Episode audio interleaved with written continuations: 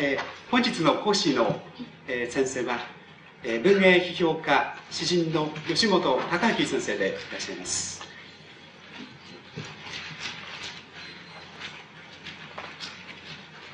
で吉本先生はこちらの、えー、佃島小学校のご卒業生でいらっしゃいまして、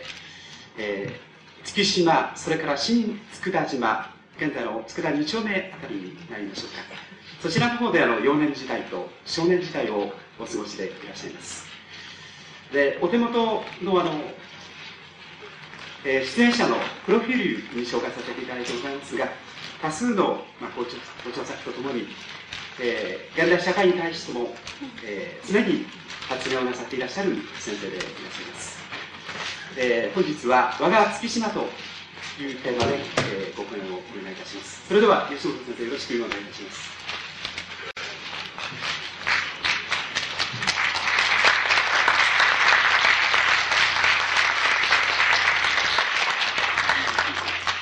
あの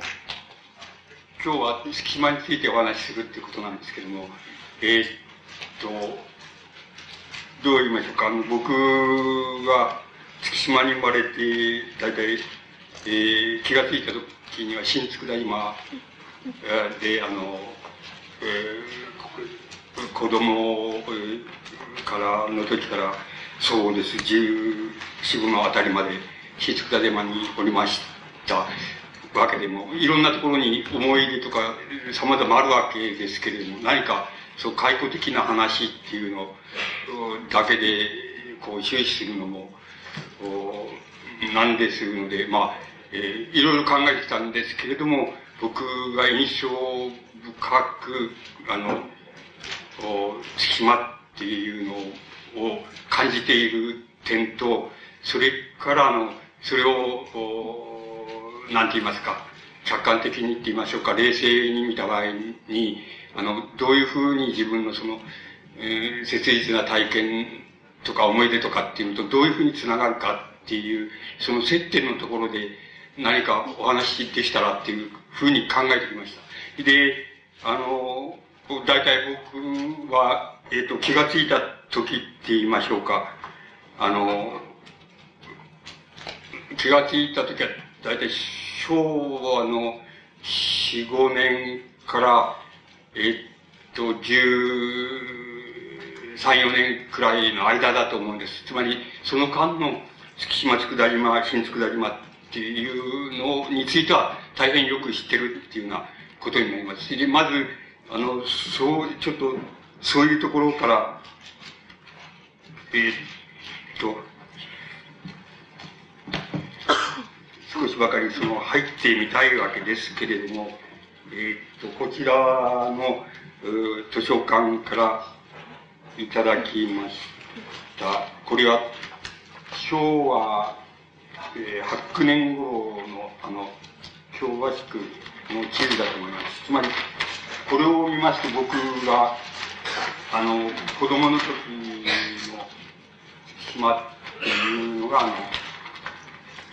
う、なんて言いますか、放出をするわけです。えー、どういうふうに放出するかって言いますと、あの、これ、島、佃島島っていうふうにしますと、この一番、この端っこに書いてあるのは、産後、僕らが産後地って呼んでいまして、産後埋め立て地なわけです。で産後埋め立て地にはほとんど人がいなくて、あの、えー、土管とか、鉄管とかが転がってて、それで、この、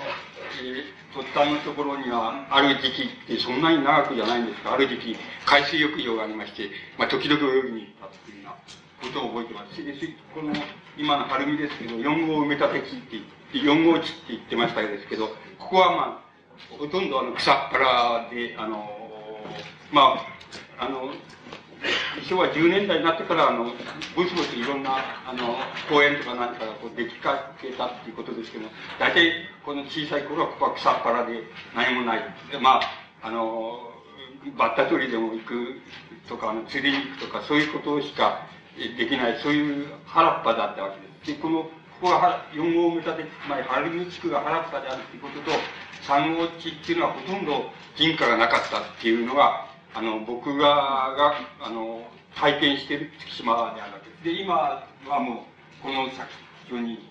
豊見とか、あの、またできているわけですし、この晴海の方も先っちょに不当ができているわけですし、だいぶ、あの、変わってしまっているわけです。で、その頃のあの、月島っていうのを、まあ、あの、僕なんか持っているその月島っていうものの何て言いますか、原型と言いましょうか、その、初期と言いましょうか、初期というふうに考えますと、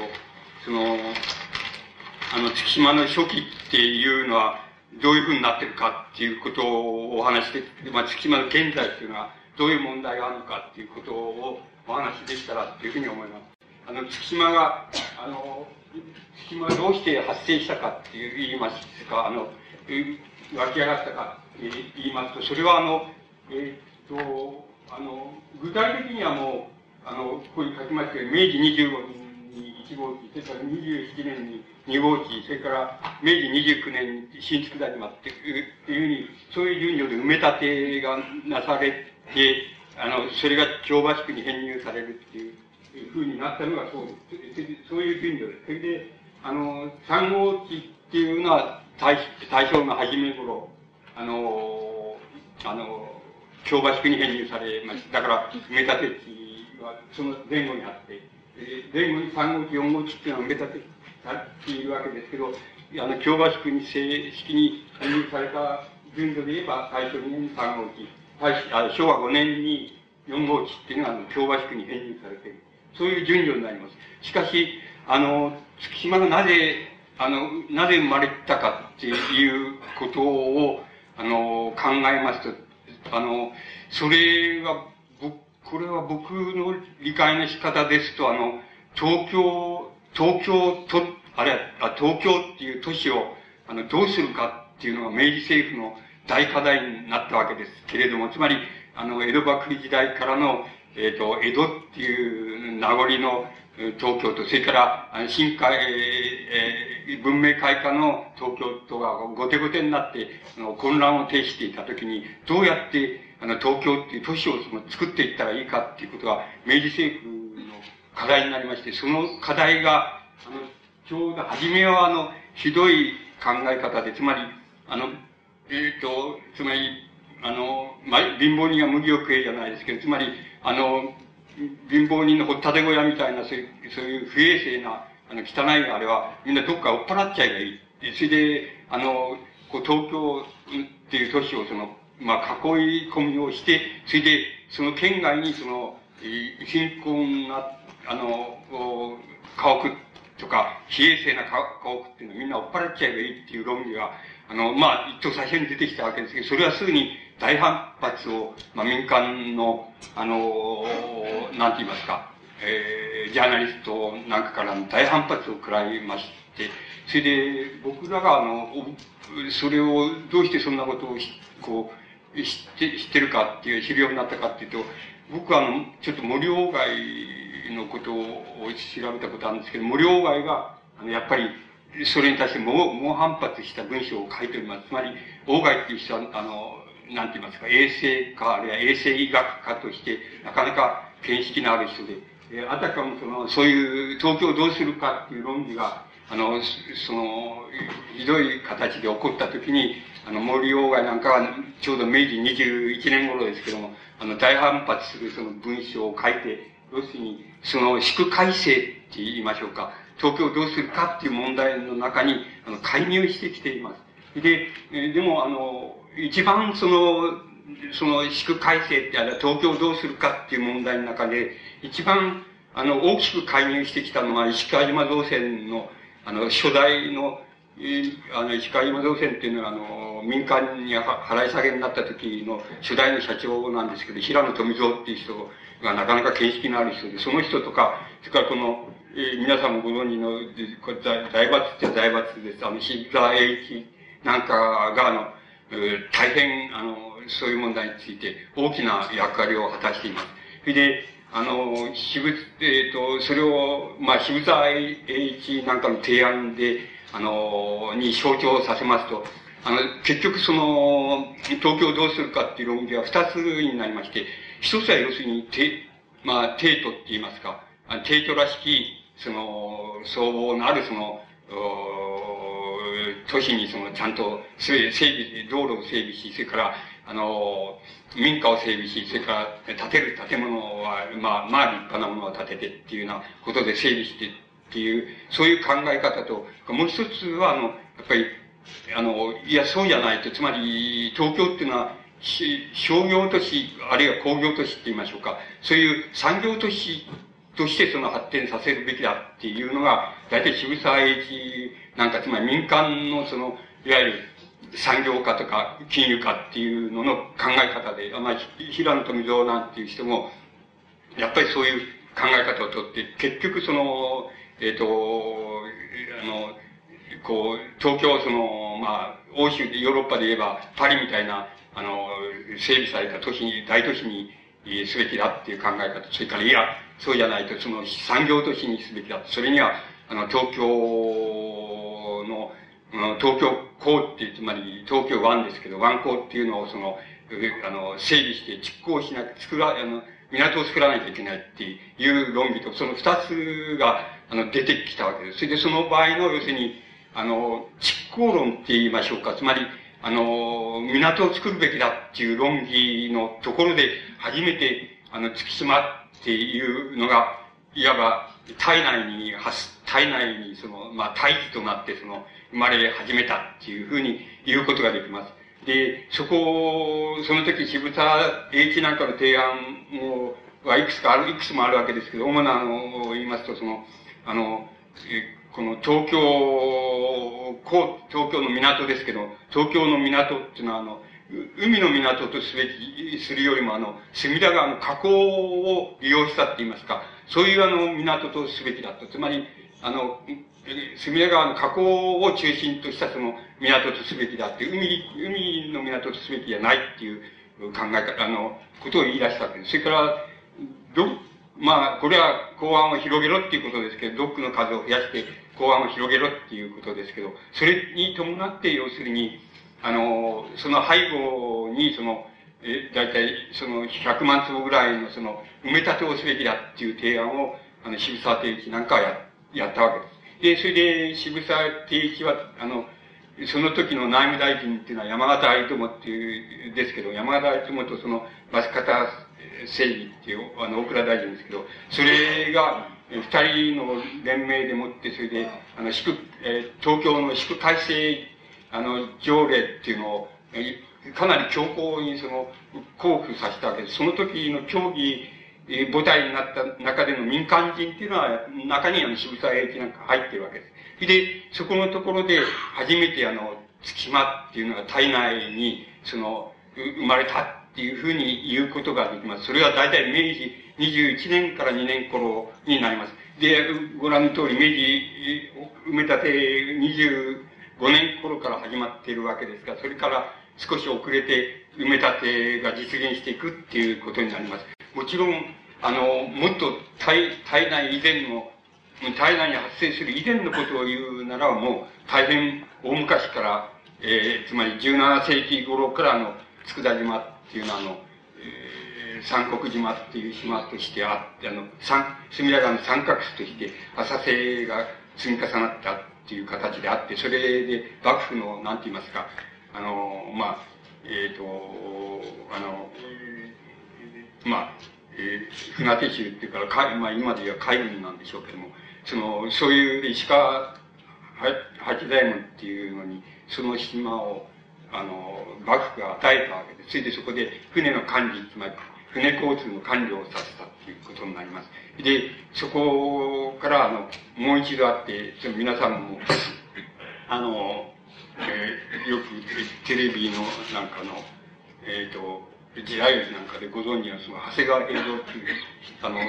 えー、しつけかと、あ、盗賊改め役なんですけど、長谷川平蔵っていうのが、その後、その、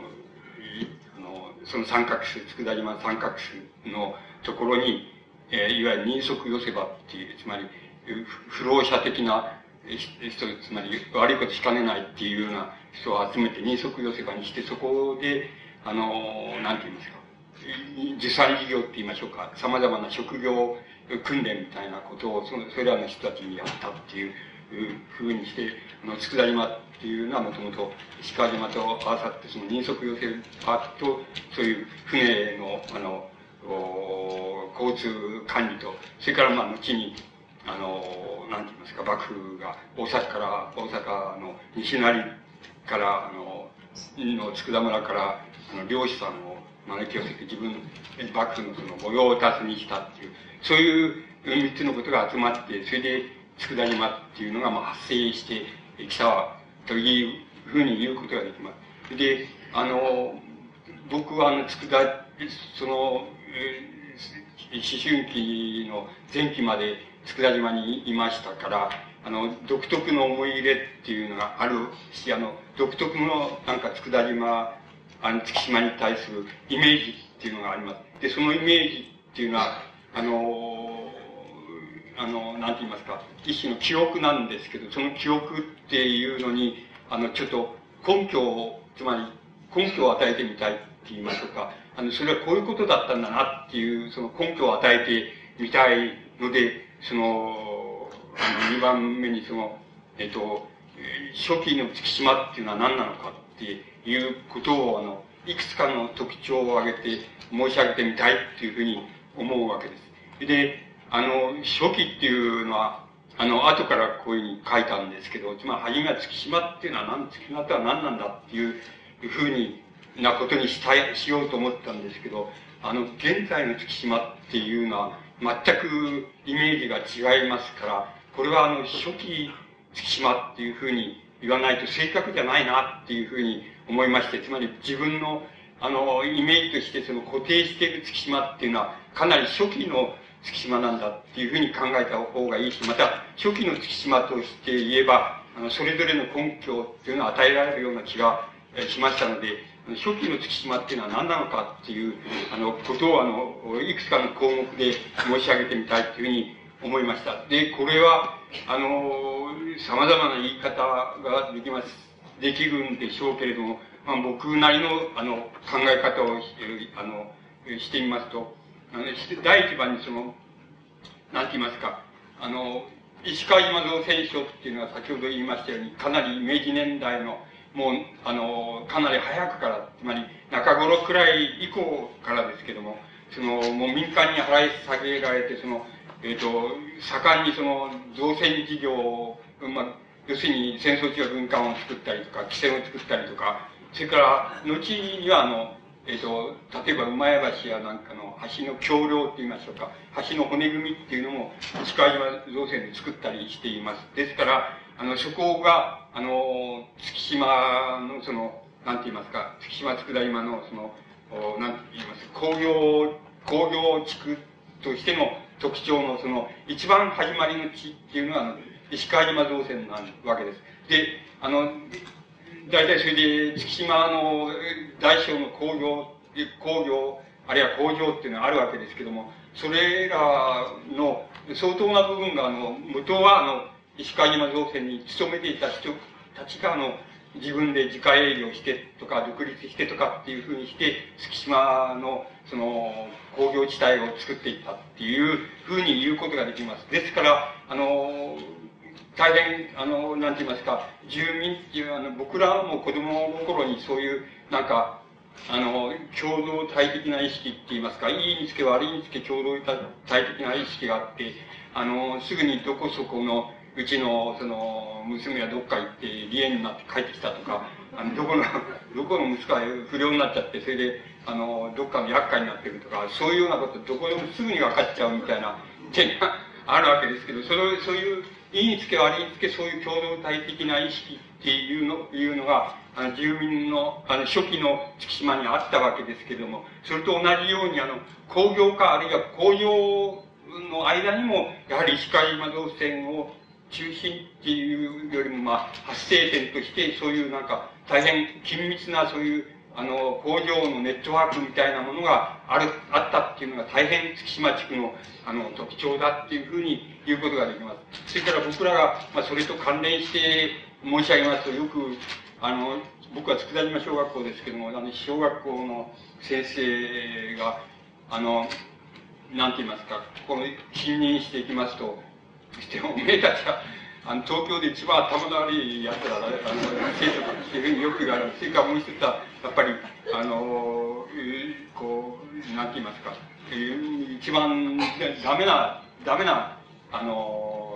生徒、お前たちは生徒なんだっていうふうによく言われました。つまり、勉強もできないし、その、なんか、その、まあ、生活状態もいけないし、要するに問題児も、は結構あってっていう意味合いで、とにかくおめえら、その最下位だっていう、東京の最下位だっていうのをよく知ってないとダメだぞっていうようなことを、あの、新任の先生からよく言われて、そうか、なるほどなっていうふうに思っていたっていうのを覚えています。つまり、その、それはあの、えっ、ー、と、なんて言いますか、月島、佃島、あの、新佃島、月島っていうのが、そういうようなあの、工場のネットワーク、工場地帯として発達した町であって、それで、あの、住民の方の町っていうよりも、工場地帯に付随する住民の町っていうことで、もちろんそれから、今言いましたように、埋め立てたのが、えー、せいぜい明治25年ですから、それ以前の人っていうのは、月島にはいないわけですから、伝統ある人とか、えー、代々お金持ちの豪華のうちでっていうようなものは、月島には存在しないわけです。つまり、それらの事情が、あの、相まって、要するに、お前たちは要するに、一番ダメな、東京で一番ダメな学校だぞっていういうふうに、あの、こう、そういうレッテルを貼られ、また事実もそうだったっていうふうに思いますけど、あの、そういうふうなことのその理由だっていうふうに思います。つまり明治20、あの、20年以前にはもう何もなかったっていうこと、住民も一番もないっていうことと、それから、まあそういう工場のネットワークを主体として、要するに、あの、発達した、ね、町だから、というその二つのことが、あの、そういうふうに言われた理由だと思います。で、あの、悪い言い方って言いますか、あの、悪い言い方するともう東京の、月島っていうのは東京の植民地として発達したっていうふうに言われて、そういうふうに言われる言われ方っていうのもあるわけです。これは、例えば、あのポーランドならポーランドとかが西欧のこう、西欧内部の植民地っていうふうによく言われたりすることがあるわけですけども、つまり東欧っていうのはそうなんだって言われることがあるわけですけど、それと同じように、あの、東京が抱え込んだ、内部に抱え込んだ月島っていうのは植民地的なところなんだっていうふうに言われる言われ方も、またされてきたわけです。それで、あの、どういうところがそこで、あの、特徴に、深海地だっていうことを含めて特徴になるかと言いますと、大体、あの、その、初期の月島にはその、墓場と、それから金融機関と、中等学校っていうのは存在しなかったっていう。それから、水上学校っていうのが、まあ、月島だけにあったっていうふうに言えます。つまり、月島には、あの、水上生活者のその、子供さんって児童っていうしてっていうのが、あの、やっぱりいてっていうことです。あの、僕らもそういう記憶を持ってるわけですけども、あのそういう非常に珍しいところだと思います。それから、あの、特別衛生地区、つまり、公立の病院とか、えっ、と、公会堂とかっていうのは、つまり初期の島っていうのにはなかったわけです。つまり、あの、それで、あの、衛生関係のことっていうのは、特別衛生地区っていうことになっておりまして、例えば、佃島小学校だと、あの、聖路加病院の、あの、保健官から、あの、看護婦さんが、こう、衛生保健室にやってきて、あの、それでそこに詰めるっていうような、そういう形で、特別衛生地区なわけです。レントゲンの調子で、胸の調子が悪いと、あの、行ってこいとか言われて、それで、あの、あの、私渡って、あの、赤市長の保健官まで、レントゲン取りに、取り直しに行くっていうようなことをよくやらされた、いましたから、つまり特別衛生地区なわけです。そういうことも珍しいことなんです。それで、あの、先ほどから申し上げました通り、その昭和初年でもそうなんですけど、3号、3号地、4号地っていうのには、あの、一個も自由居がないっていうようなことがあります。がもう一つ、非常に大雑把な特徴ですけど、今では非常に、あの、利点としての特徴になっていますけど、都心に近い、要するに、くせに辺境地帯なんです。つまり、あの、そういうふうに、えっ、ー、と、あれは、冠城清方かな？なんかあの、書いてます。その明治の東京みたいなの読むと、えっ、ー、と、あの、向こうの、川向こうのつまり築地とか明石町とか、そういうところの親は、その、子供がいたずらすと、あの、まあ、つだいまやっちゃうぞとか、つだやっちゃうぞっていうのが脅かしの、あの、文句になったっていうくらい、やっぱり、あの、都心に近い辺境だっていう、あの、え、変化なそこだっていうふうに思われてたっていうことになります。えっ、と、それ、えっ、と、それにもかかわらず、あの、昭和10年、そこにありますけど、昭和10年で、あの、京橋区の人口の4分の1は、月島にあの存在したっていうふうなつまり、え、辺境でかつその、えー、工場地帯に通勤した人たちも含めて言えばあの密集してくるっていうようなそういうあの場所だったっていうふうに言えると思います。それからあのこれも非常に自分のうちもそうだったからあのあれなんですけどつまり貧しい貧しい貧困な地域だということではあの東京でもやっぱり相当指折りなところだと思います。あの、いや、そういう、ちょっと僕ら、えっと、そんなこと、そういう、ちょっと言わないと、えー、せっかく。せっかく昔の場所に来たんですけど、あの、小学校、小学校で、あの、なんて言いますか、こう、列車を持っていくっていうのがあるでしょ。つまり今どうかはわかんないですけど僕らのところには封筒の中に列車を入れて持っていくわけです。かっこいいそれであのそれだけどあの僕らはそのみんな時々やるわけですけどその要するに親父からその月謝払のお金を払ってもらうのがなんとなく気の毒だなっていうふうに思った時思う時があるんですよ。そうすると学校行ってあの忘れましたっていうわけです。あの月謝持ってくるし持ってこいって持ってこないで忘れましたっていう。先生はなんでこんなそんなの忘れるだらしないとか言って怒るわけですけどね。怒るわけですけどね。あのいやそれはねちょっと微妙なわけですよつまり子供だけどつまりあのなんていうかなんての大きな先生なんだっていうふうに逆に思う時もあったわけです。つまり、子供でなかなか察しが良くて、あの、多分月謝安かったですからね、それ、親父に言えばあのくれると思うんだけど、なんか言うのが悪いなっていう感じで、それで、そういう時にはもう忘れましたって言うんです。それで、それは僕らだけじゃなくて、そういう子供ってのはいるわけです、クラスに。して、忘れましたって声に立って言うと、なんてこんなに、この忘れ物をやれする多いんだっていうふうにあの、怒られるわけですけどね。だけど、ちょっとそれは違うんでないのっていうふうに、あの、思いながら、でも説教は聞いてるっていうような、そういう場所だったから、とても貧困な地域だっていうふうなことは、大変よく、あの、実感的にも、あの、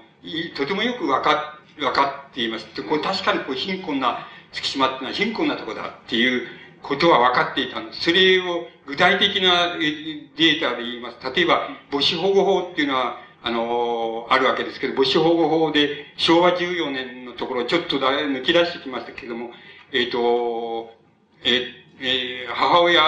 えー、扶助人員ですけども、つまり扶助を受ける人員ですが、母親が17人で、えっ、と、京橋区全体で30人のうち17人ですから、50、10%以上ですね。それは月島で、あの、にああったというか、子供が103人で、それで、京橋全体で179人ですから、そうするとこれは、やっぱり、えー、60%近くが月島にあの、扶助家族、扶助の母子家族っていうのがあったっていうことが言えるわけで、あの、やっぱりなるほど貧乏だよなっていうことが、あの、データ的にも言えるわけです。もちろん子供ですから僕らは、あの、そういうことを、あの、データを知ってるわけでも何でもなくて、ただ、あの、漠然とそう自分の実感でそう感じたっていうことなんですけど、それから、あの、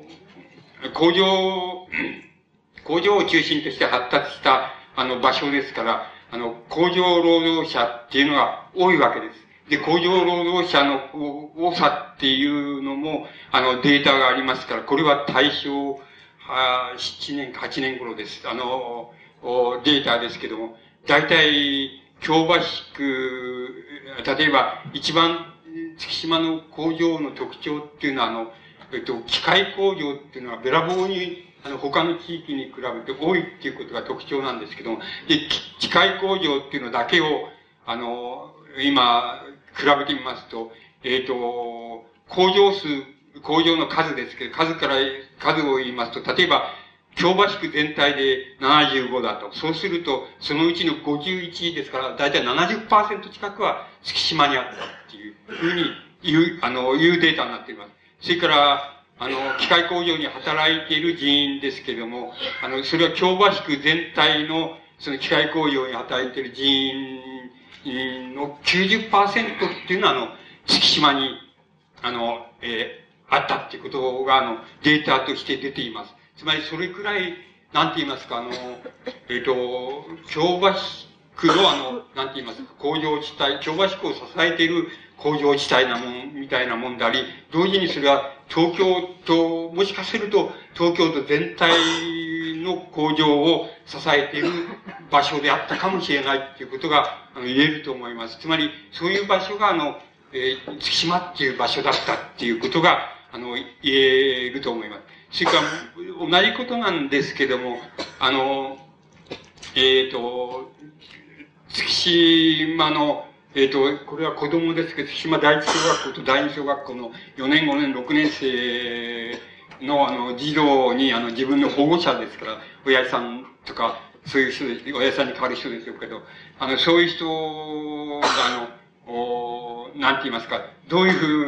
ふうな、あの、勤め方をしてるかっていう調査をしたのが、あの、大正7年に、あの、あります。えっ、ー、と、それに、えー、よりますと、これは大変な、本当はあの、えー、重要なって言いますか、珍しいって言いましょうか、あの、月島の特徴だっていうふうに思いますけども、大正7年ないし8年において、その、えっ、ー、と、第一、第一産業って農業とか漁業とか、あの、工業とか、工業ってのは鉱山業ですけど、そういうのを指すわけですけども、それの月島における百分率って言いましょうか、パーセンテージは0.5%っていうふうに、あの、なっています。これは、あの、そういう保護者調査したデータを、まあ、僕がか、あの、直したわけです。つまり、あの、第一次産業、第二産業、第三次産業っていうデータに直してみたわけですから、そういう意味合いでは正確でないかもしれません。あの、直し替えてみたんですけど、100分率として0.5%が第一産業つまり自然を相手にした産業に従事している。しかしその当時の全国を、あの、考えますと、全国で言いますと、農業、漁業、あの、鉱山業に従事している人員は34%くらい、あの、あったわけです。つまり、それに比べると、それは非常に特殊な、あの、月島の特殊な点ですけれども、あの、第一産業の百分率っていうものが、非常に少ないっていうこと、もともと少ないんで、だから、どう言ったらいいんでしょう、こういうところっていうのは、あの、独立はできないんですね。あの、えっ、ー、と、つまり、今で言うと、あの、香港とかシンガポールとか、そういうところと大変よく似ているので、あの、香港、香港やシンガポールは、あの、独立国にはなかなかならないんですよね。でも、都市国家的に言えば、大変発達したあの、先進国です。つまり、シンガポールとか、あの、香港とかっていうのは、あの、独立国家として、独立の都市国家としてみれば、大変発達した、あの、世界でも有数に発達した場所なんですけど、いかんせんその、なんか、第一産業化が、あの、だんだん、その、都会化してって、製造業、工業が、えー、主体になっていって、それから第三産業になってっていうのは、そういう歴史的な経緯っていうのを、あの、踏んでいないですから、だから、あのー、それは独立はできないんですね。で、月島ちょうど、月島月島も同じです。あの、つまり第一産業の比率が対象7ににして、まあ0.5%ぐらいしかないんですから、これじゃお話にならない食い物は全部どっかから持ってくるより仕方がないっていうことになります。それで全国で言えば34%が。で、だけれどももう一つ重大な特徴っていうのがあります、月島に。これはあの、第二次産業、つまり製造業とか建設業とかっていうのを、そういうふうに含めて第二次産業って言ってますけど、それは、あの、85%、月島では80、月島新佃島佃島は、あの、85%ぐらい大正7年にあっては、つまり大部分が、あの、工業、製造業なわけだったんです。つまりそれは、当時の全国で言えば、だいたい26、7%っていうのが、あの、全国におけるその製造業、工業の製造業の、あの、パーセントなんですけど、その時にすでに85%、この、なんか製造業、工業っていうのはあったっていうことは、ものすごい特徴なわけです。あの、この特徴こまあ、本当、あの、なんて言いますか、数字慣れしてる人から、あの、人には、で言えばもう、これだけの特徴を挙げればもうイメージがファーっていうふうに、月島のイメージがいっぺんに分かっちゃうっていう、そういうくらい重要な指標です。つまり、当時、大正7年において、7年、8年において、あの、製造業、工業、製造業っていうのが85%あったっていう。で、全国景気が27、6、7%しかないっていう。あの、それは、あの、大変な特徴です。が、もう一つ特徴を挙げますと、第三次産業、つまり、えっ、ー、と、流通業とか、えっ、ー、と、サービス業とか、運輸業とか、あの、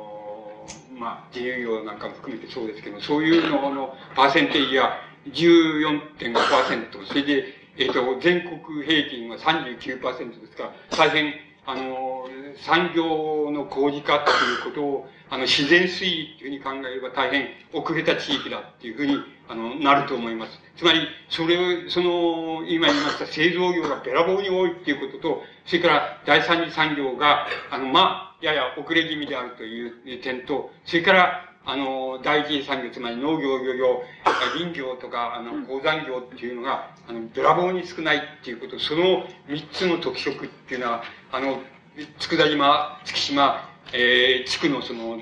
ものすごい大きな特徴です。この特徴は、えっと、現在どう解消されているかっていうのについて、あの、よく、僕はよくイメージが湧かないんで、あの、先ほどちょっと早く来て、図書館でこう、にわか勉強したんですけど、あの、間に合いませんので、あの、あれですけど、あの、この特徴を解消、徐々に解消していく、いって、京橋区、あるいは中央区一般の、うなんて言いますか、一般にこう、肩慣らししちゃうっていうような過程が多分、あの、月島の現在、あの、初期の月島から後期の月島へかけてのその、月島のその、発展の仕方っていうことになるんじゃないかっていうふうに漠然と感じます。で、えー、もう一つ、えっ、ー、と、今、あの、工業のことを申し上げました。今度、商業の、あの、特徴を申し上げます。で、でこれも、えー、昭和12年のデータがあります。昭和12年のデータがありますから、あの、ちょっと、の、西中通りの、あの、データがありますから、それ、これの特徴を申し上げますと、その、月島の、えっ、ー、と、商店街の特徴っていうのは、あの、調理、調理職業っていうのが、調理職業っていうふうに言えるものが、要するに50%ちょっとオーバーしてるっていうくらいあるっていうこと。これは、あの、月島商店街のものすごい特徴だっていうになります、昭和人年。つまり、あの、これに比べられる商店街っていうのは、東京にはありません。つまり、もうまるでも桁外れに、あの、この調理、飲食業っていうのは月島地区では、あの、多いっていうことがもう、ものすごい大きな特徴です。でも、普通のところはどんな多いところでも、普通の東京の商店街っていうのは、まあ、昭和12年で言ってみれば、えっ、と、まあ、どうし、どうでしょう、20、20%か30%が一番多い方です。で、だけど、ここだけはあの、あの、月島だけはもうなんか50%を超えるってい、う非常に大きな特徴です。それからもう一つは、この保健衛生業っていうか、なんだろうな、薬局みたいなことでしょうか。つまり、それに類したことだと思いますけど、それがあの、えっ、ー、と、7.95って、これももうべらぼうに他の商店街に比べて多いっていうこと、薬屋さんが多いんじゃねえかなって気もするんですけど、それはよくわかりません。つまり、この二つが、あの、べらぼうに多いっていうことが、月間商店街の、あの、大きな、あの、特徴っていうことに、あの、なります。つまり、えっ、ー、と、この、昭和12年っていうのを初期っていうのはおかしいかもしれませんですけど、これは、あの、えー、あの、中日戦争、あるいは日事変っていう、と言われてた、シナジ、あるいはシナジ変って言われてた。ものの、あの、直前までの月島の対応っていうのを、あの、初期っていう、初期の延長っていうふうに考えれば、まあ、これらの特徴、挙げられる特徴が、あの、初期の月島の大きな特徴だったっていうふうに、あの、言うことができると思います。で、あの、あの、現在の月島っていうのは、どういうことになるんでし、なるんでしょうか？あるいは、どういうことになってるんでしょうかっていうことを、あの、僕なりにこう、あの、調べてみたんですけれども、えっと、大体において主な考え方っていうのは、あの、えっと、あの、二つあると思います。つまり、主な考え方ってのは、月島内部での考え方じゃないんです。つまり、外部から押し付けられているっていうか、あるいは東京全体として押し付けられている、あるいはもっと南関東全体として押し付けられている、あの、月島地区に対する、その、あの、考え方っていうのがありますけど、それは対立して二つあると思います。一つは、あの、大体党が、あの、考えたり、あるいは、えー、専門家って言います、専門の、あの、えー、なんて言いますか、都市関係で、えー、都市関係の、あの、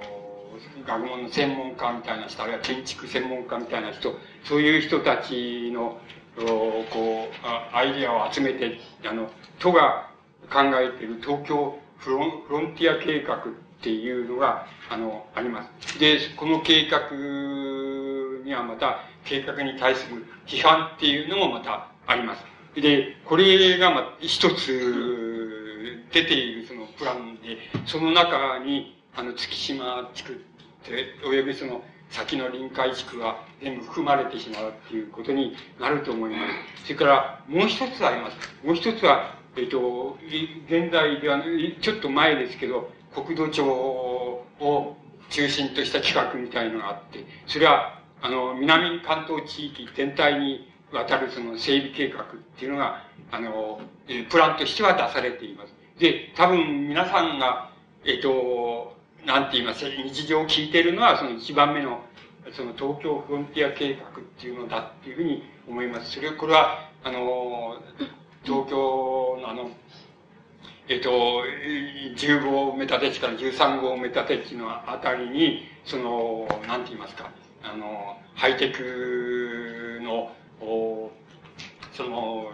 えー、情報中心みたいなのとか、それから25万人くらいの、えー、人口をその吸収する住宅及び住宅と、その、なんか、えー、事業とか愛接した地域っていうのを作るとか、公園を作るとか、あのー、まあ、えー、その手の、なんて言いますか、えっ、ー、と、臨、臨海副都心計画って言いましょうか。つまり、月島地区、臨海、あるいは臨海地区、その延長線上の臨海地区を第7番目の副都心っていうふうに考え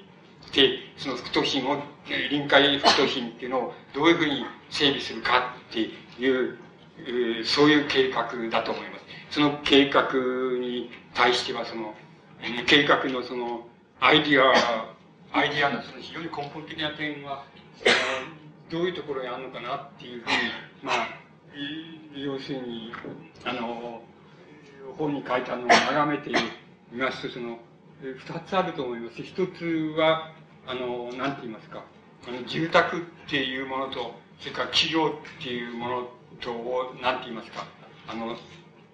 込みでって言いましょうか、その、つまり、一緒にして、一塊として、その、整備しちゃう。で、作っちゃう、作り上げちゃうっていう、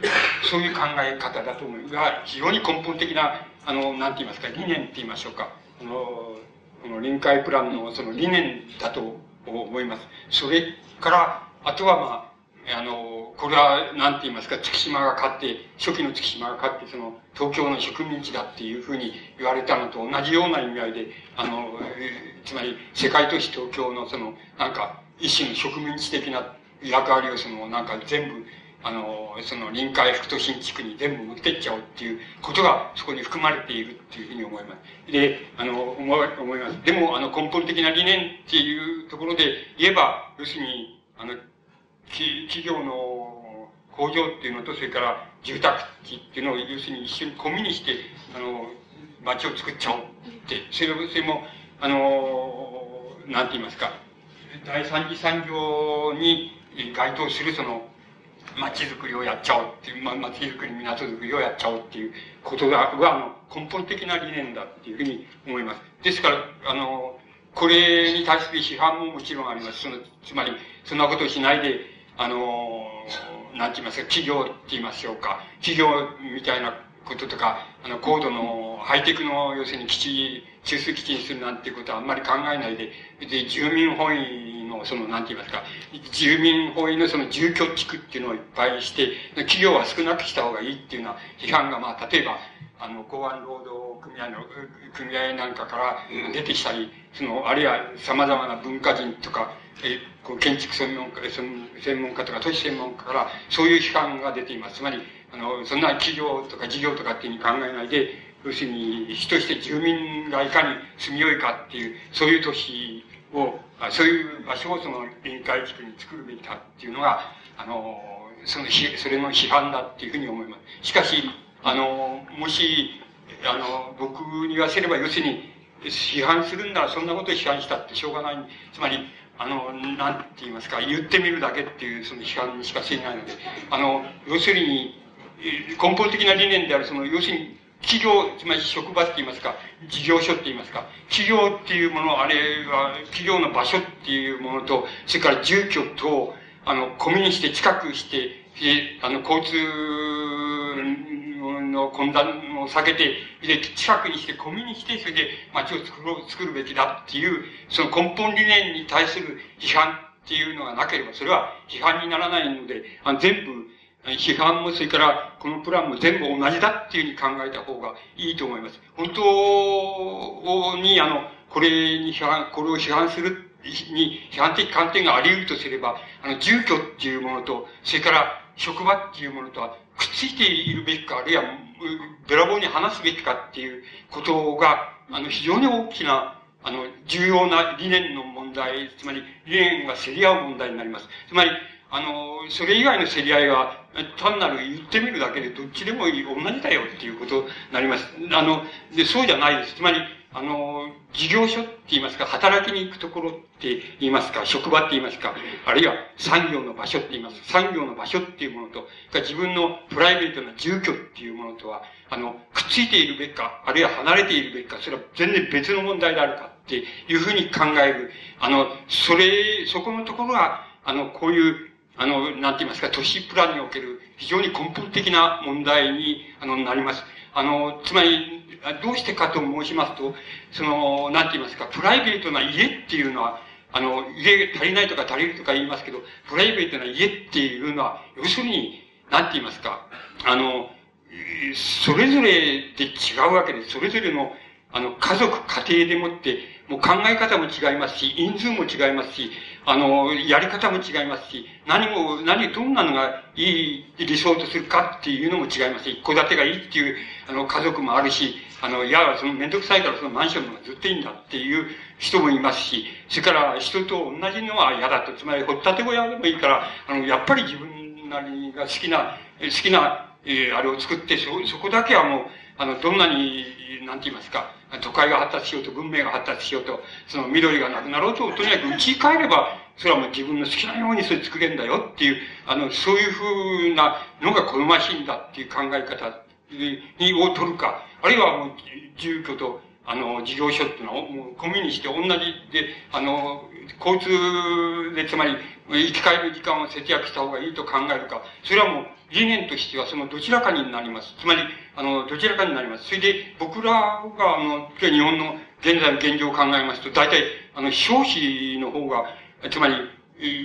あの、少子の額の方とか時間の方がずっと多くなっていますから、どんな人でも、大体平均値取れば多くなっていますから、大体、話して、あの、住居っていうのは原則としては話すっていう、話して、それは、あの、それぞれの、なんて言いますか、家族、家庭、家族の考え方で一番いいと思うやり方で、人がどうあろうと全然、全然関係なく、一番いいやり方をとって、それぞれの家族単位でも全然別でいいんだっていう考え方の方が僕は、あの、妥当なような気がします。ですから、あの、これの、これのプランに対して、あの、この都のプランに対して、まあ、議論を立てるならば、そこで立てる以外ないのです。つまり、そこの問題が非常に重要な問題なんですけど、今まで出てきてる悲観っていうのは、全部そうじゃないですね。あの、交通が苦しいから、生き返る時間を節約するために住居と事業者はこう、込みにして、それで町を作った方がいいっていう考え方をするわけですよ。して、それで、そんなことをすればその挙句の果てっていうのは、どういうふうになるかと申しますと、つまり、あのうちも、えっ、と、三種類ぐらいのうちに、もう、あの、還元されてしまって、あのうちと俺のうちはもう仲は同じだよっていうふうなうちに、まあみんな入ることになります。あの、えー、そういうふうになっていきます。つまり、それはちっとも理想じゃないんだっていうこと。つまり、あの、金銭の節約っていう面では、あるいはある、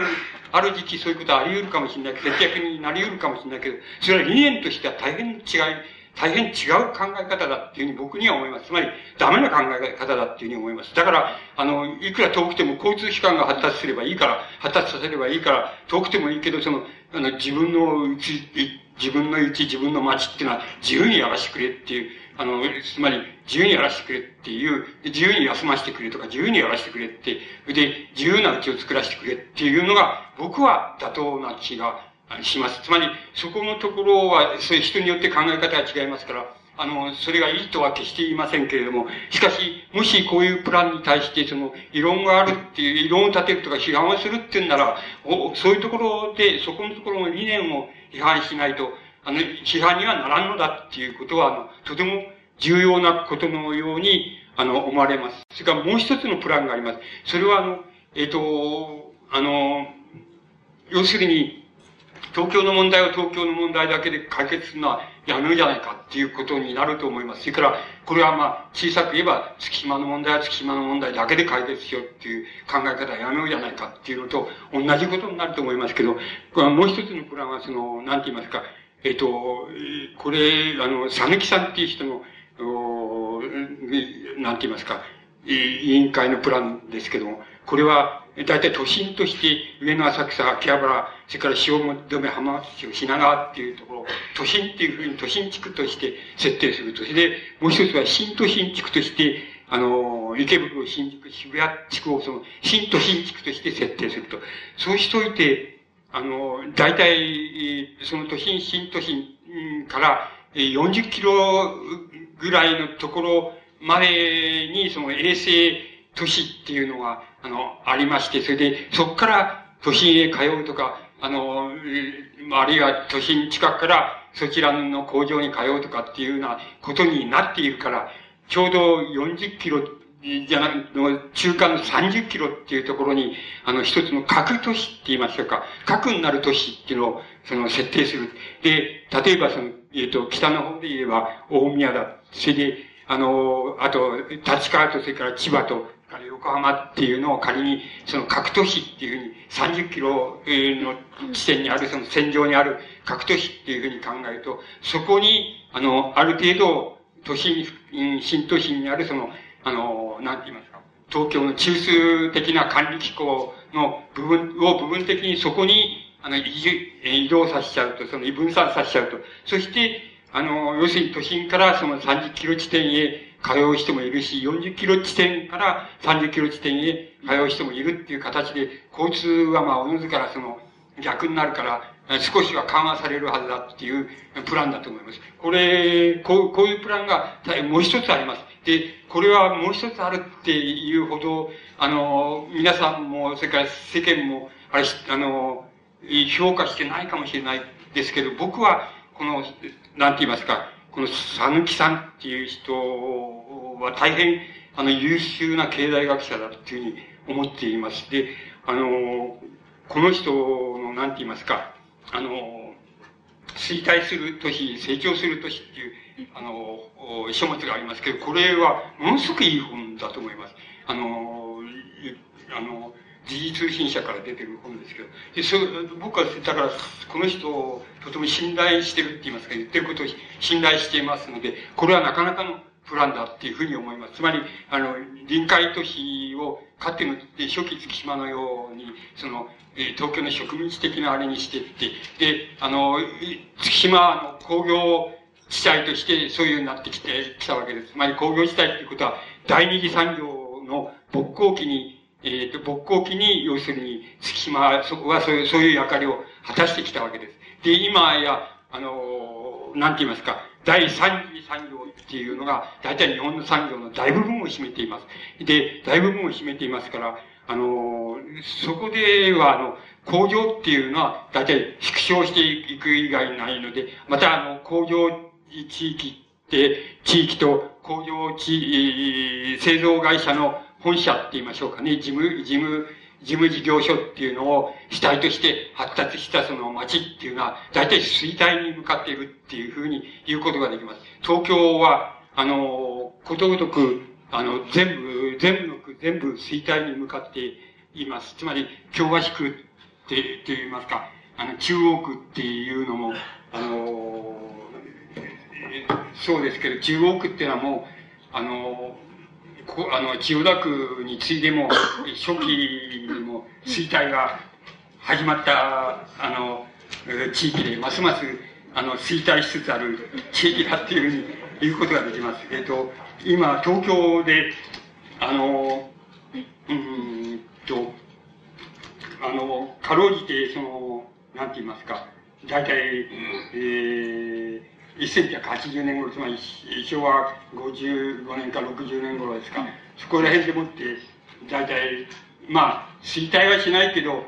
停滞してるっていうだけだっていうのは、江東区と練馬区と足立区と江戸川区です。で、あとは全部、東京の区は全部、あの、衰退しつつあります。つまり、全部、えー、衰退の象徴っていうのはどこで、あの、あれするかって言いますと、大体、あの、工業地帯として、工業地区あるいは工業地区の本社事務所とか、そういうものとして発達した、あの、都市っ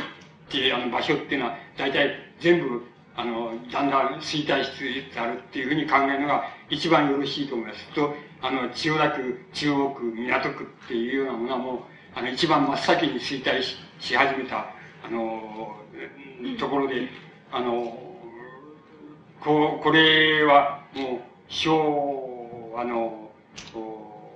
30年頃には、あの、もう衰退が始まったわけです。それからだんだんだんだん衰退する、あの、一方なわけです。これで、ですから、あの、中央区なんかは、あの、年々、あの、人口が減少していくっていうふうになっております。つまり、あの、そればかりじゃなくて、東京は、今言いました、停滞している、あの、なんて言いますか、旧下町地区って言いましょうか、旧高等地区と言いましょうか、あの、停滞しているのはそこら辺だけで、あの、あとは全部衰退に向かっているっていうのが、あの、この東京の、あの、現状です。特に今、中国の現状っていうのはもう2番目に衰退が始まって、もう衰退の一途であるというふうになっております。で、これ、あの、あの、これをどうしたい、どうしたらいいのかっていうのは、口調さんがやることなんです。僕には関係ないっていう関係ないあの、関係ない、ない、ないのですけど、あの、えっと、な、えっと、つまり、あの、今申し上げました通り、もの、ものは考えようだっていう、いうことになります。つまり先ほどの、あの、僕、この、福島地区、臨海地区を含めて、その、東京フロンティア計画で、都なんかが、要するに、なんて言いましょうかね。つまり、いろいろ事業所と、それから住民の住住居と、その、込みにしたそういう街を作ろうっていうような、そういうモチーフがどこから出てくるかって言ったら、要するに、東京は衰退しつつあるからだということになります。つまり、衰退しつつあるから、そこの、えっ、ー、と、そこだけは、つまり衰退しないようにも、先にもなんか二つともコンビニしとこうじゃないかっていう、コンビニしても離れらんないみたいなふうにしとこうじゃないかっていう悪口言うと、そういう、そういうのが根本モチーフなんです。で、だけどこれは、この考え方は、僕の、僕に言わせばこの考え方は、つまり、あの、農村、漁村、それから、あまあ、山村って言いましょうか。山村があって、それで、そこから、あの、だんだんその産業が発達して、来て、都市周辺に工業地帯ができて、工業製造業が、あの、流星になってきて、あの、都市がまた、大きくなって、それで、都市と農村とが対立してし始めたっていう、その段階までの考え方だっていうふうに僕は思います。つまり、あの、その考え方は、あの、もう、あの、なんて言いますか、終わってしまっているわけです。つまり、日本において、日本と、まあ、アメリカと、それから、あの、西欧で言えばフランスですけども、それはすでにその段階を終わってしまっているわけです。それで、すでに産業の重点は、あの、人口的に言っても、あの、なんて言いますか、もう、あの、なんて言いますか、第三次産業、つまり流通業とか、あの、運輸業とか流通業とか、サービス業とか、あの、まあ、教育、医療、娯楽とか、あの、そういうような産業に、もう、大部分が移行しつつあるわけです。で、僕はこれはちょっと今、あの、にわか勉強でちょっと図書室で調べて僕はちょっと計算したんですけど、京京橋区じゃない、中央区の、要するに産業構成をね、あの、申し上げましょうか。こう、東京と日本っていうのは書いてあるんですけど、ね、あの、中央区の、ね、産業構成って今僕は計算したんですけど、そしたらば、要するに、第一次産業っていうのは、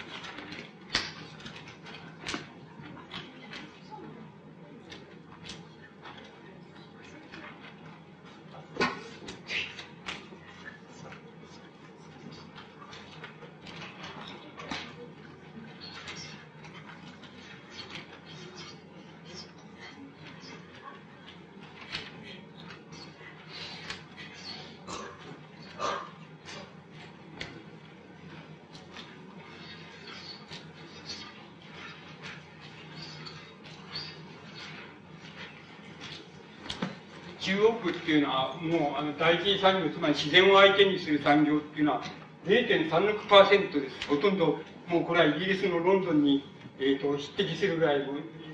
少ないパーセンテージです。今にゼロになっちゃうかもしれませんけど、あの、それだけそのくらい少ないです。それから第二産業っていうのは19%に、あの、なっています。それから第三次産業っていうのは、つまり80.6%になっています。80.6%いうような、えーと、東京平均が67%ですが、それより多いわけです。つまり、あの、中央区っていうのは、千代田区と並んで、もはや、あの、日本において最も、最も第三次産業の人口パーセンテージが多いパーセンあの場所、それで第一次産業、つまり農業、漁業、林業のようなあの、自然相手の産業のパーセンテージが最も少ない、あの、そういう地域に、あの、移っております。で、僕は、あの、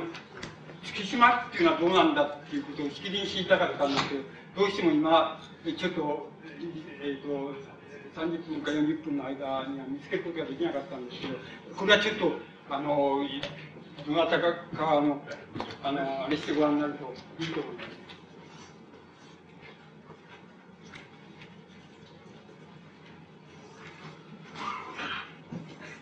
あの、調べてご覧になるといいと思います。あの、えっ、ー、と、多分、えっ、ー、と、中央区のとあんまり違わないようになっているんじゃないかなっていうふうに僕は思います。そうすると、かって、あの、かって初期の月島っていうのは、東京都で最も貧困で最もあの未発達な辺境地帯だっていうふうに言われて、そういうデータばっかりしかないわけになるわけですけども、現在の月島っていうのは、これはちょっとデータ作れればよかったんですけど、あの、つまり中央区っていうふうにと同じじゃないかなっていう、ほぼ同じじゃないかなっていう考えれば、もはや、あの、日本で一、二を争う、要するに第三次産業の、あの、町に移りつつある。それから、あの、えー、つまり農業漁業っていうのは最もパーセント、日本でパーセンテージの少ないあの、東京の平均よりももっと少ないっていう、そういう、あの、つまり、えっ、ー、と、あの、最も、なんて言いますか、あの、えー、つまり、こう最も、えっ、ー、と、まあ、せっかく来たんですから、その、高度なって言っておきましょうか。最も、日本で最も高度な場所にあの転換してきているっていうことが言えるわけです。つまり、あの、僕は、僕の理解の仕方では、その、ある程度産業の工事化っていうことは、遅い、早いっていうのはありますし、また、あの、政府の政策その他によって、多少遅くなったり、あの、早くなったりっていうことはありますけども、この産業の工事化っていう、工事、工事移行化っていうことは、あの、これは避けること、歴史、歴史の、あの、推移として避けることができないっていうふうに僕は考えております。つまり、あの、農業をやめた、やめるやつはもう死刑にしちゃうっていうふうな法律を作っても僕は防ぐことはできないだろうと思います。あの、要するにこれは、あの、遅くなるだけだっていうふうに思なり思います。つまり、だから、あの、だから、例えばもう中央区なんていうのはもう、つまり世界に冠たる、あの、区域であって、また、もし月島っていうのはそれと同じだとしたら、もう世界でこれほど発達したところっていうのはちょっとないんだよって言って、もうないんだよっていうことになっちゃうと思います。つまり、発達したところの場所の悩み、欠点、悩みっていうものが、あの、やっぱり中央区とか、あの、月島地区の悩みに、あの、なりつつあるんじゃないかなっていうのは、おおよその推測です。少なくとも中央区のデータを拾った限りではそうですね。あの、中央、もうこれは最も発達した世界で最も発達した都市、あるいは町の持つ悩みであって、あの、これは農業、農産物っていうのは、他から買ってくる、あの、まあ、国で言えば輸入するってことですけど、他から買ってくる以外にないわけです。それから、その代わり、あの、高度な産業っていうのは、あの、ここから、あの、どこにでも提供できるっていうのは、そういう形になります。それから、あの、大体製造業っていうのが、あの、減っていってしまいまして、それで、あの、流通業とか、あの、なんて言いますか、その、サービス業とかっていうような、そういう、つまり、あの、なん、あの、なんか物を作って、あの、何個作ったとか、あの、つまり形あるものを作ったっていうような、そういう産業からは、だんだん遠ざかっていくっていうような、あの、イメージを持って作りますと、それは大体、あの、中央地区、中央区の、あの、地域の町としてのイメージになるんじゃないかっていうふうに思います。で、月島がもし、それと、ほぼ同じなんだって、同じようになっちゃったんだっていうふうに考えますと、あの、なんて言いますか、100、えー、月間、えー、その、発生から、その、なんて言いますか、100年ちょっとぐらい経ったところで、あの、すでにあの、最も遅れた東京における最も遅れた地域から、最も、あの、なんて言いますか、発達した地域駆け足で、まあ、どんどんどんどんかけていっちゃった。それで、かけていっちゃって、それで、今また東京フロンティア計画が進められれば、あの、まあ、もっと先にかけていっちゃうんだと。かけていっちゃう、そういうところの、あの、こう、悩みって、悩みとそれから利点って言いましょうか。そういうものが、あの、月島の持つ、あの、特徴になっていきつつあるっていうふうに言えるんじゃないかっていうふうに思います。で、この、なんて言いますか、あの、ここに、あの、これ、佐々木さんっていう人の計算したもんですけども、あの、月島の今、えっ、ー、と、月島の人口は今、3万から5万の範囲内にあると思いますえっと、3万から5万の範囲になる、内にある、えっと、町といいますか、都市っていうので、あの、一番、あの、温和なっていうか、温健な、あの、温健で自然な、あの、産業構成っていうのを考えますと、40、えっ、と、第一産業、つまり農業とか漁業とか、そういう自然相手の産業が40%、第二産業が26%、第三産業が33.8%。大体このくらいあり、このくらいの割合でありますと、3万から5万の接種は、まあ、非常に温和で自然で、あの、発達もしなければ、急速に発達したきしみもなければ、それから衰退するっていうこともまあまあないっていう、そういう、あの、割合がこういう割合だっていうふうに弾き出されております。え、月島って、そういうのはどうしようないっていう。で、まあ5万、5万から10万の年でしたら、あの、第一産業は27.3%、第二産業は32%、第三次産業は39%。で、10万から、えっと、これはだから、中央区っていうのは、ここに入ると思います。5万から10万の間に入ると思いますけど、あの、このくらいの、あの、産業の構成割合があれば、非常に温和に穏健に、あの、やっていけるっていうふうになって、なる割合であるわけです。ですけど、もうそれはすでに遅いわけです。遅いっていうか、通り過ぎてしまっていますから、別の課題を、あの、考えないとダメじゃないかっていうふうに思います。それから、あの、10万から20万の年ですと、あの、第一次産業が16%、第二次産業が35%、あの、第三次産業は48%、まあ、このくらいであれば、自然、自然で、それで、あの、なんて言いますかね、あの、恩恵になっていますか、温和な、あの、そういう、あの、都会だっていうことに、え、なるわけですけれども、あの、もや、それはもう、東京自体ももうダメですし、日本自体も、あの、もう、すでに、あの、もう通り過ぎていってしまいまして、で、いわいわばその、高度なって言いますか、高次な、あの、産業社会っていうのに移行してしまっているっていうことができます。あの、えー、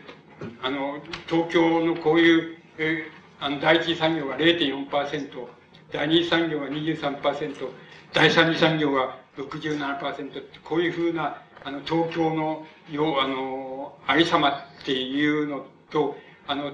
なんて言いますか、匹敵するのは、あの、あの、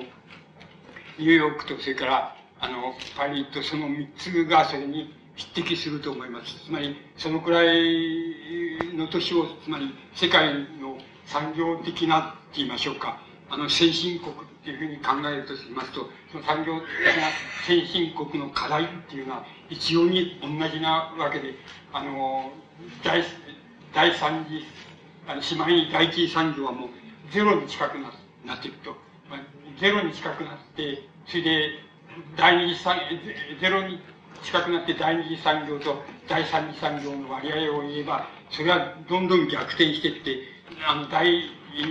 三次産業の方が多くなっていくっていうのが、大体、あの、現在の世界のその非常に先端的な、あの、都市、あるいは、あの、地域の、要するに非常に大きな課題です。そこでは何をどうしたらいいのだろうかっていう、何をすればいいんだろうかっていうことが、あの、問題になるんだと思います。つまり、あの、それが、要するに、この21世紀における課題になると思います。この課題は世界的な課題です。世界的な先進国における課題ですけども、この課題は、あの、皆さんがその、なんて言いますか、大げさに言わなくても、要するに、月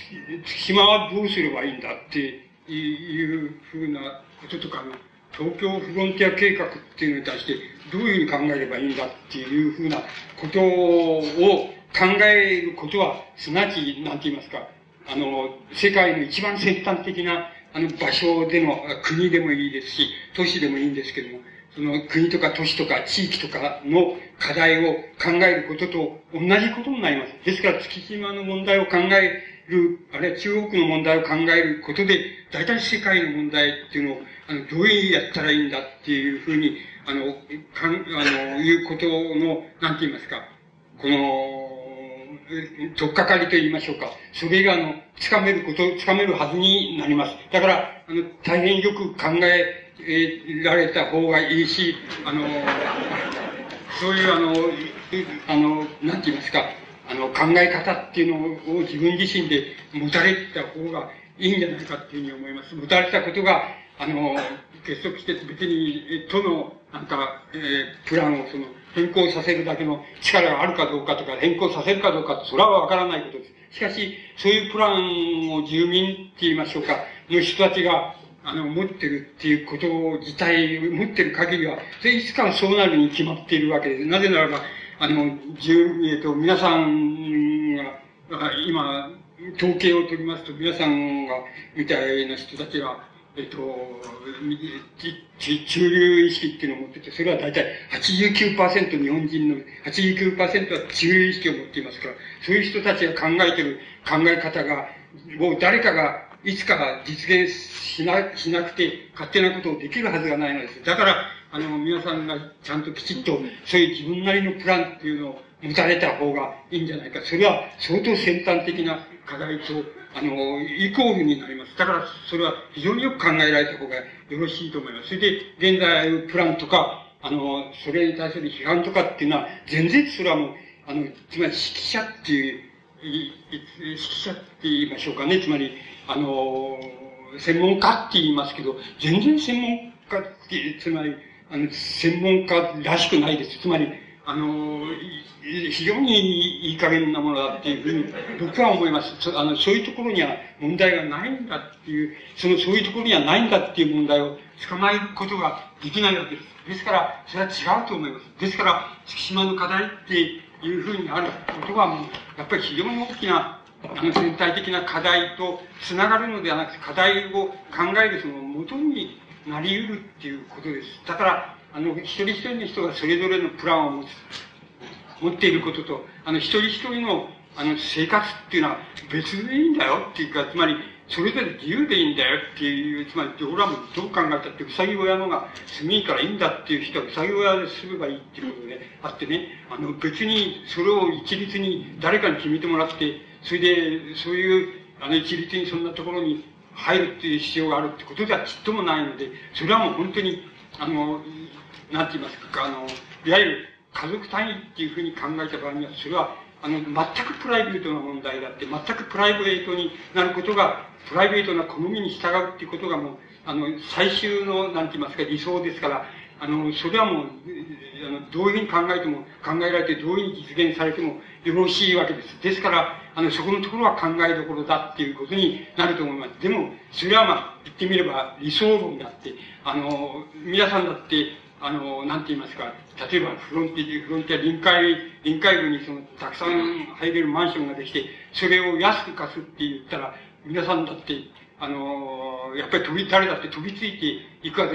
でしょう。つまり住宅不足ですから、飛びついていくわけです。で、あの、それはもう、それでいいわけですけれども、あの、飛びついていくっていうのはいいわけですけど、少なくとも、こんなフロンティア計画って、住居と事業所を一緒にって言いますか、コミュニしたそういう街づくりなんていう、あのそういうアホらしいことを考える人たちっていうのは、あの人たちがせめて、あの、あれですよね、その、ブラボーに安い、あの、ブラボーに安い金で、あの、その、なんて言いますか、住居マンションっていうのを貸したら、貸したり、あの、売っちゃったりする、すればいいんですよ。そんなら、まあ、あの、また、あの、理想じゃないけれども、まあ、入ってやるかっていう感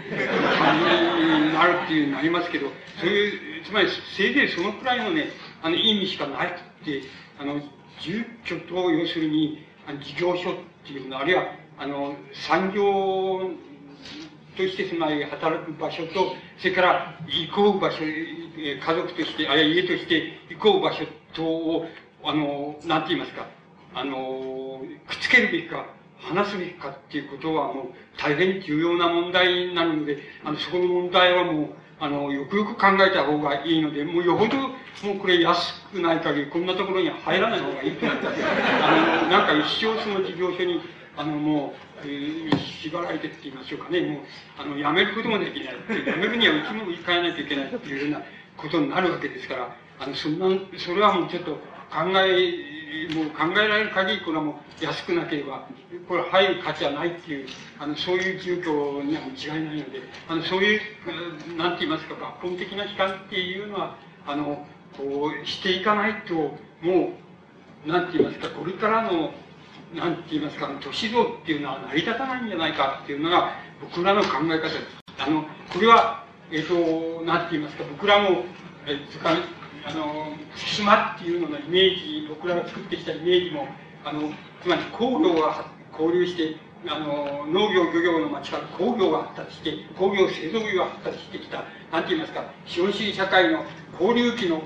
こう、なんて言いますか、役割を担った、あの、場所が月島で、初期の月島ですから、そういうイメージが非常に固定してあるんですけど、今、今やもう全然そうじゃなくて、あの、工業、製造業というのは衰退あの少なくなっていく一方だし、またあの農業、漁業っていうのも少なくなっていく一方だし、第三次産業があの大部分を占めてきているっていう、そういう状態になっているわけですから、初期の月島がはらんでいた問題をそのまま延長していっても、これ、現在ないし、これからの月島のイメージっていうのは作れないっていうことが言えますし、またあの、現在の風景や計画っていうのも、あの、題して言えば、要するになんか工業とあの工業製造業とその農業漁業みたいなものが対立していた時のそういうイメージでもってあの作られているプランっていうふうにあの言うことができます。それは全然違います。全然間違いであの全然違ったところにもあの世界の先進的な地域っていうのは移りつつ移ってしまっていましてあの中央区とか中央区の中であるその月島とかっていうのは一挙にそういうところに行っちゃ行っちゃっているっていうふうに考えられた方がいいのであのなんか月島の歴史をあのこう紐解いて見ていくと何て言いますかあの日本のなんて明治以降の近代のなんかあのこう駆け足であの保険時代からあの超超現代的なところまで駆け足で通り過ぎちゃった歴史を非常によく象徴的に表しているっていうふうに思います。あの僕らも、えー、子供の時の街で懐かしいですからあの初期の月島のイメージでイメージと思い出に浸ることもたくさんあるんですけれどもあのあってそれであのこういうところでお話しする時もなんかそういうお話をするとあのなんとなく和やかなるんですけどあの実際問題的に言いますと月島っていうのは多分そういうところをもう通り過ぎちゃったよって過ぎちゃってて、まあ、ちょっと途方もないところにあの入っていますよっているんだよっていうふうなことをやっぱり考えた方があのよろしいんじゃないかそうあのそういうとこからやっぱりかつての初期のあの島佃島っていうのを振り返るとあのなんて言いますか懐かしさもまたひとしおですしまた否定性っていうんでしょうか。否定性っていうのはまたひとしおだっていうふうにあのなると思いますけども、まあ、それが一番あのよろしいんじゃないかっていうふうにあの僕には思います。でえ、ー、とまあ僕があの大体そのなんて言いますか東京東京という、えー、都市近代都市の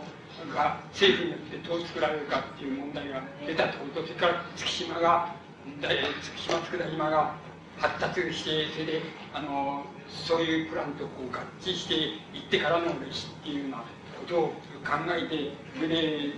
まあ、特徴を抜き出したところは、まあ、大体こういうところにあの尽きるわけですけどまあ、こういうところからあのなんかこれからのあのなんて言いますか町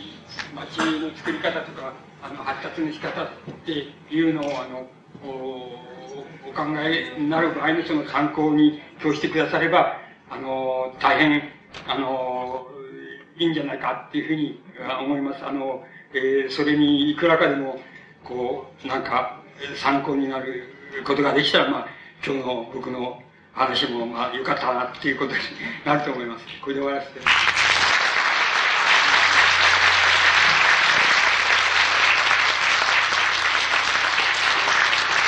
うもありがとうございました。ありがとうございました。